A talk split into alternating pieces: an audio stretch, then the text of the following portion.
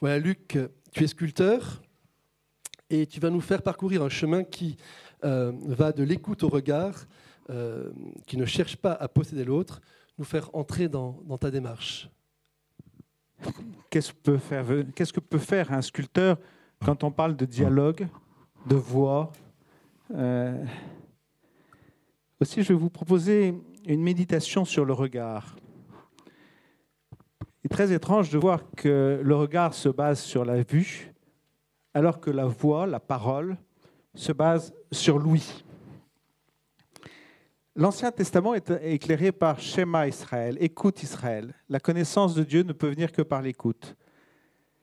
Et une parole du Christ dans l'Évangile selon Saint Jean, la première, c'est venez et voyez. La vue arrive après la, après l'écoute. Si on continue dans l'Évangile, euh, dans Saint Marc, l'épisode du jeune homme riche, posant alors son regard sur lui, Jésus se mit à l'aimer. Poser le regard devient le prémisse de l'amour de Jésus pour le jeune homme riche. Je suis sculpteur et je travaille essentiellement sur motif, d'après des modèles. Euh, vous voyez une de mes réalisations euh, derrière Robin. Et bien entendu, je travaille sur le regard depuis, depuis maintenant bien des années. Et je voudrais reprendre une réflexion de, de, de, Matisse. Un jour, euh, Gertrude Stein, ou Stein demande à Matisse Est-ce que vous regardez comme tout le monde? Une tomate Matisse lui répond Ça dépend. Pour la manger, je la regarde comme tout le monde. Quand il s'agit de la peindre, je la regarde autrement.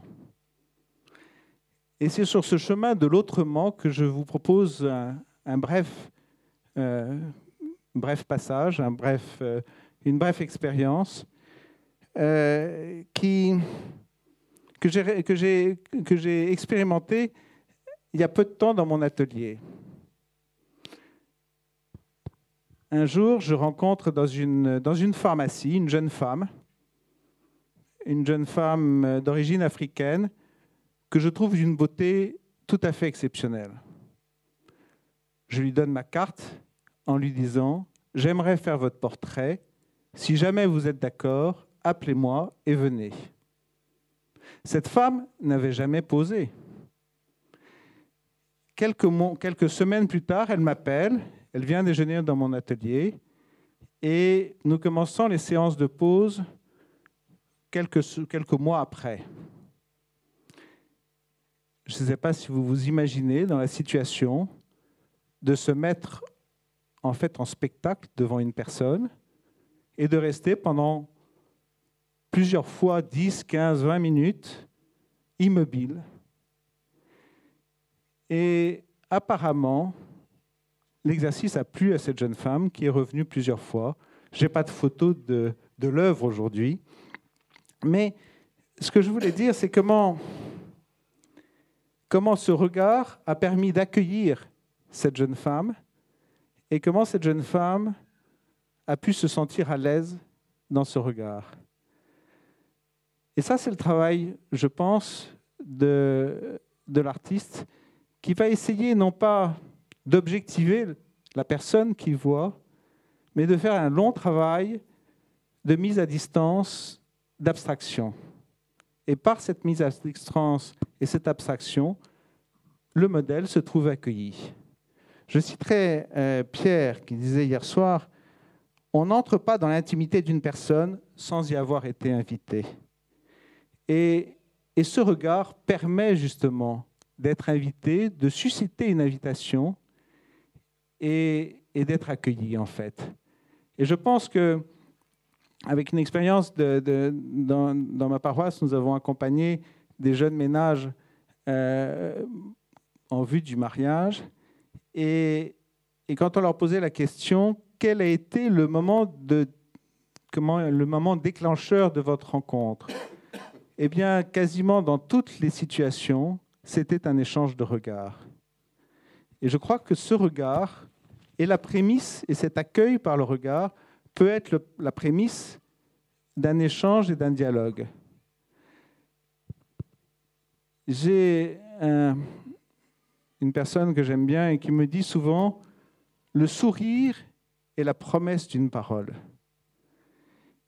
Eh bien, quelle beauté il peut y avoir dans le sourire d'un enfant, d'un petit bébé. C'est le premier échange qu'on a en fait avec son enfant. Et de ce sourire va naître une parole et un dialogue entre les parents et l'enfant, ou entre l'enfant et les personnes qui viennent autour. Voilà, voilà en quelques mots ce que je voulais dire sur, euh, sur le regard. Merci Luc. Alors Rodrigue, tu es membre de l'association du Rocher et tu vas insister sur la nécessité de créer les conditions d'un dialogue respectueux. Ça.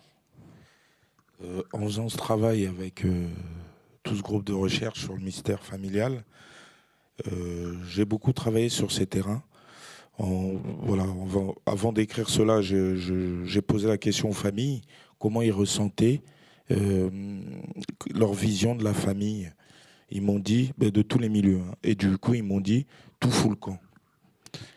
Et en tant que travailleur social, euh, que nous reste-t-il? Ben, Il nous reste cette espérance. Et, et cette espérance qui doit être vécue dans la joie et dans la posture qu'on peut avoir face aux personnes que nous sommes amenés à rencontrer, à créer du lien et à accompagner. Dans mon parcours professionnel, j'ai travaillé dans une maison d'enfants à caractère social où j'ai pu rencontrer des jeunes où euh, un diagnostic avait déjà été fait. Ils étaient là d'une manière contrainte.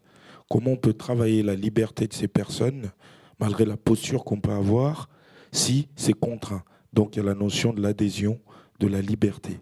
Et cette liberté, une adhésion à une invitation qu'on donne à l'autre de pouvoir avoir cette liberté, eh ben, ça passe par une rencontre vraie, authentique.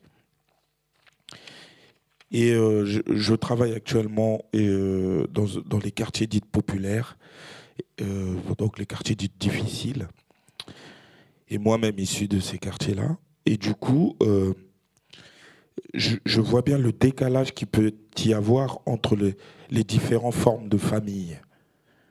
Voilà, une situation, on a accompagné un jeune, un jeune de, je l'ai rencontré, il avait 23 ans, très violent.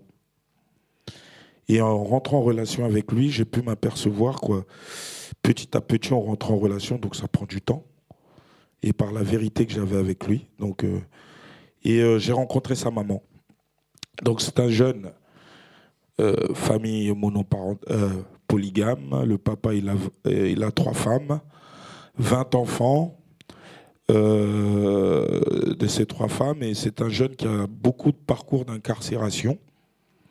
Euh, il, a au moins 16 condamnations voilà, à son actif. Et j'ai pu rencontrer la maman parce que la maman, sa maman à lui était en train de décéder.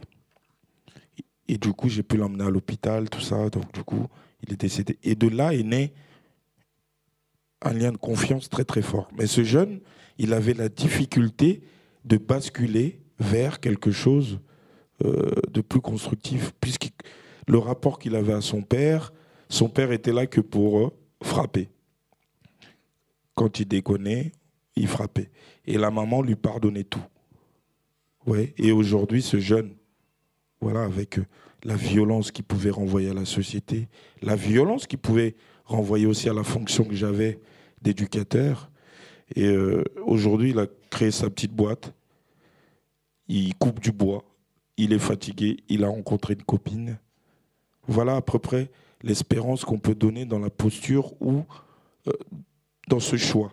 Mais pourquoi, pourquoi ce jeune a pu accepter euh, cette invitation que je lui ai donnée, malgré que ça a pris. Ben, ça fait six ans, ben, ça fait six ans que je le connais. Ben, c'est cette espérance que j'avais en lui, malgré des fois il venait défoncer mon bureau, mais je croyais en lui, euh, et, cette joie que j'avais à le rencontrer, à dialoguer avec lui. Donc on voit bien que euh, dans l'action éducative que nous sommes amenés à emmener auprès des familles, c'est de prendre en compte l'identité de cette famille et comment on peut les accompagner à, pouvoir choisir ce chemin de liberté. Et ça, ça passe par l'espérance qu'on met et la joie à servir. Et ça nous rappelle que éducateur ou l'action éducative, c'est vraiment une vocation et on se donne. Voilà.